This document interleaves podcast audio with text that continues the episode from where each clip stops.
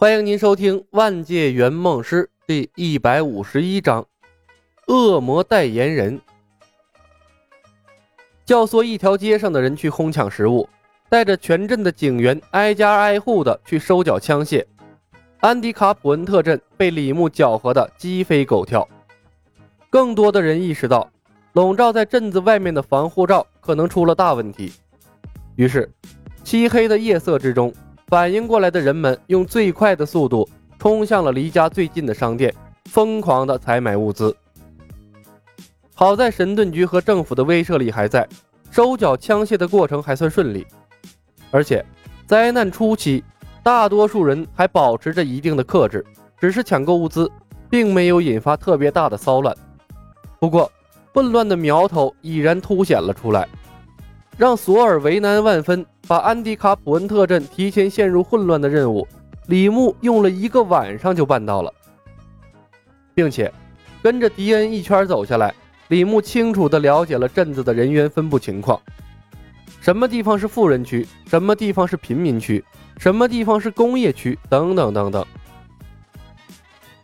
凌晨时分，迪恩和他的警员大队花费了整整一个晚上的时间。把全镇登记在册的枪支都收缴在了一起，整整装满了三辆厢货车，猎枪、手枪、自动步枪应有尽有，还有大批量的子弹。看着整整三个车厢的枪支弹药，李牧庆幸不已。还好啊，是他提前下手了，把枪支都给禁掉了，要不然这一旦乱起来，这么多把枪，那十个苏汤都不够死的。还骑士，死灵骑士还差不多。李，镇子上的所有枪支都手脚在这里了，接下来该怎么办？迪恩的眼睛里布满了血丝，一脸的倦怠。十多个警员也是呵气连天，唯一有精神的只有李牧，三倍于常人的精力，两倍于常人的体力，可以让他长久的保持旺盛的精力。连同你们身上的枪械都锁进车里吧，李牧说道。我们的枪也要收缴？迪恩愣住，皱眉抗议：“李，这样做太过分了！我们是执法者，需要武器来稳定社会秩序。”是的，长官，我们需要武器来维持治安。警员们纷纷出声附和他们的头。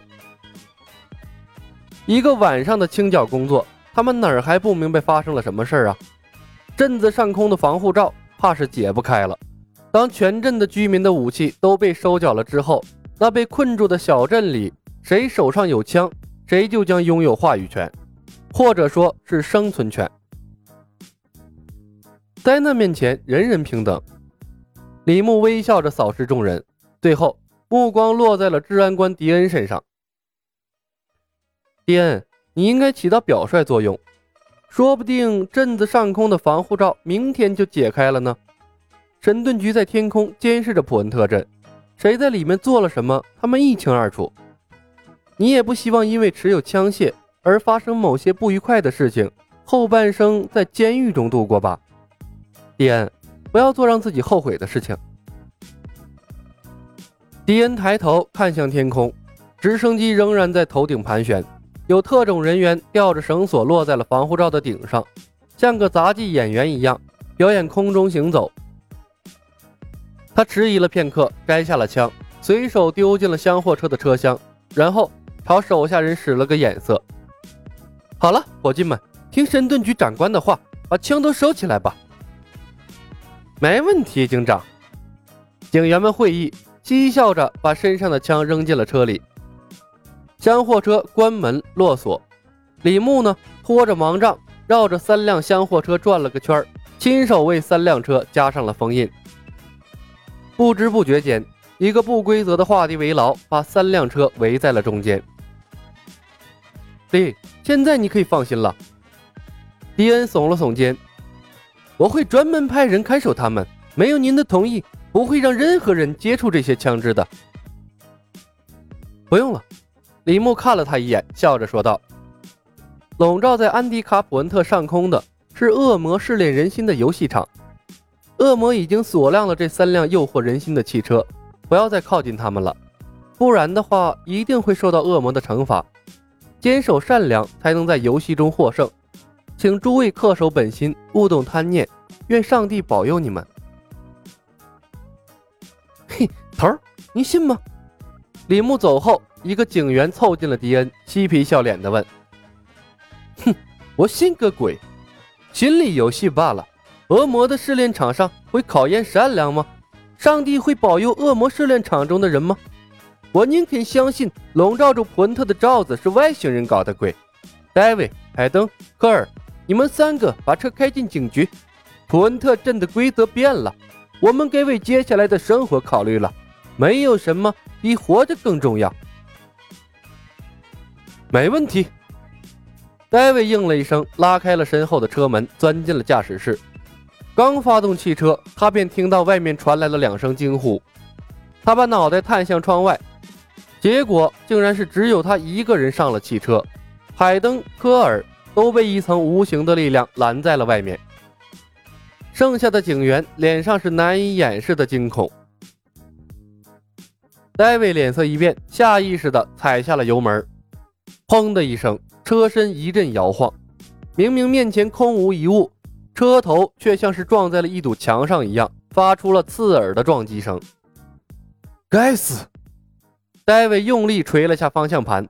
这眼前发生的一幕太熟悉了。罩子，笼罩在普恩特上空的罩子，罩住了这装满武器的三辆汽车，而他被困在了里面，没有食物，没有水，只有冷冰冰的武器，而且还出不去。戴维，你还好吗？哦，戴维，快从车上下来！该死的，一定是那个东方人搞的鬼，快去把他找出来！听着外面同事们发出了焦急的呼叫声。戴维面如死灰。恭喜诸位通过了恶魔的考验，成为了恶魔试炼场的观察者，请协助恶魔代言人完成本场试炼。试炼成功生，试炼失败死。一个拥有黑色翅膀、头上长角、身后一根细长尾巴的恶魔突然出现在迪恩等人的脑海里。他站在火焰中，冷酷地说出了这番话。迪恩等人一愣，这时离开的李小白慢悠悠地从墙角后面走了出来。是你！看到李牧的一瞬间，迪恩陡然明白了过来，高声喊道：“兄弟们，抓住这该死的东方人！一切都是他搞的鬼！”说着，他抽出警棍，率先向李牧扑了过去，身后的几个警员紧跟着也冲了上来。迪恩刚冲到李牧面前，原来在脑海里设想好的警棍击倒李牧的画面，突然切换成了无数美金从天而降，把他淹没的奇幻场景。迪恩一愣，一只拳头突然在他眼前放大，砰的一声，迪恩眼冒金花，被重重的击倒在了地上。第二个冲上来的是海登，海登并不比迪恩好上多少。当他面对李牧的时候，脑海里突然出现了一头狼张着血盆大口扑向他咽喉的恐怖画面，他条件反射地缩回了胳膊，抵挡扑来的恶狼。小腹上一阵剧痛，他蜷缩着躺在了地上。第三个是科尔，他比较幸运，脑海里被一群各种肤色的女人入侵了，那是一个波涛汹涌，眼花缭乱。于是。被困在驾驶室里的戴维目睹了他此生难忘的一幕：那手持盲杖的东方人信步从他的同事中穿过。曾经英勇善战的兄弟们仿佛中了邪，总会在关键时刻停下手中的动作，乖乖的被李牧击倒。这怪异的情景，就好像是在拍一部八九十年代的老动作电影一样。本集已经播讲完毕，感谢您的收听。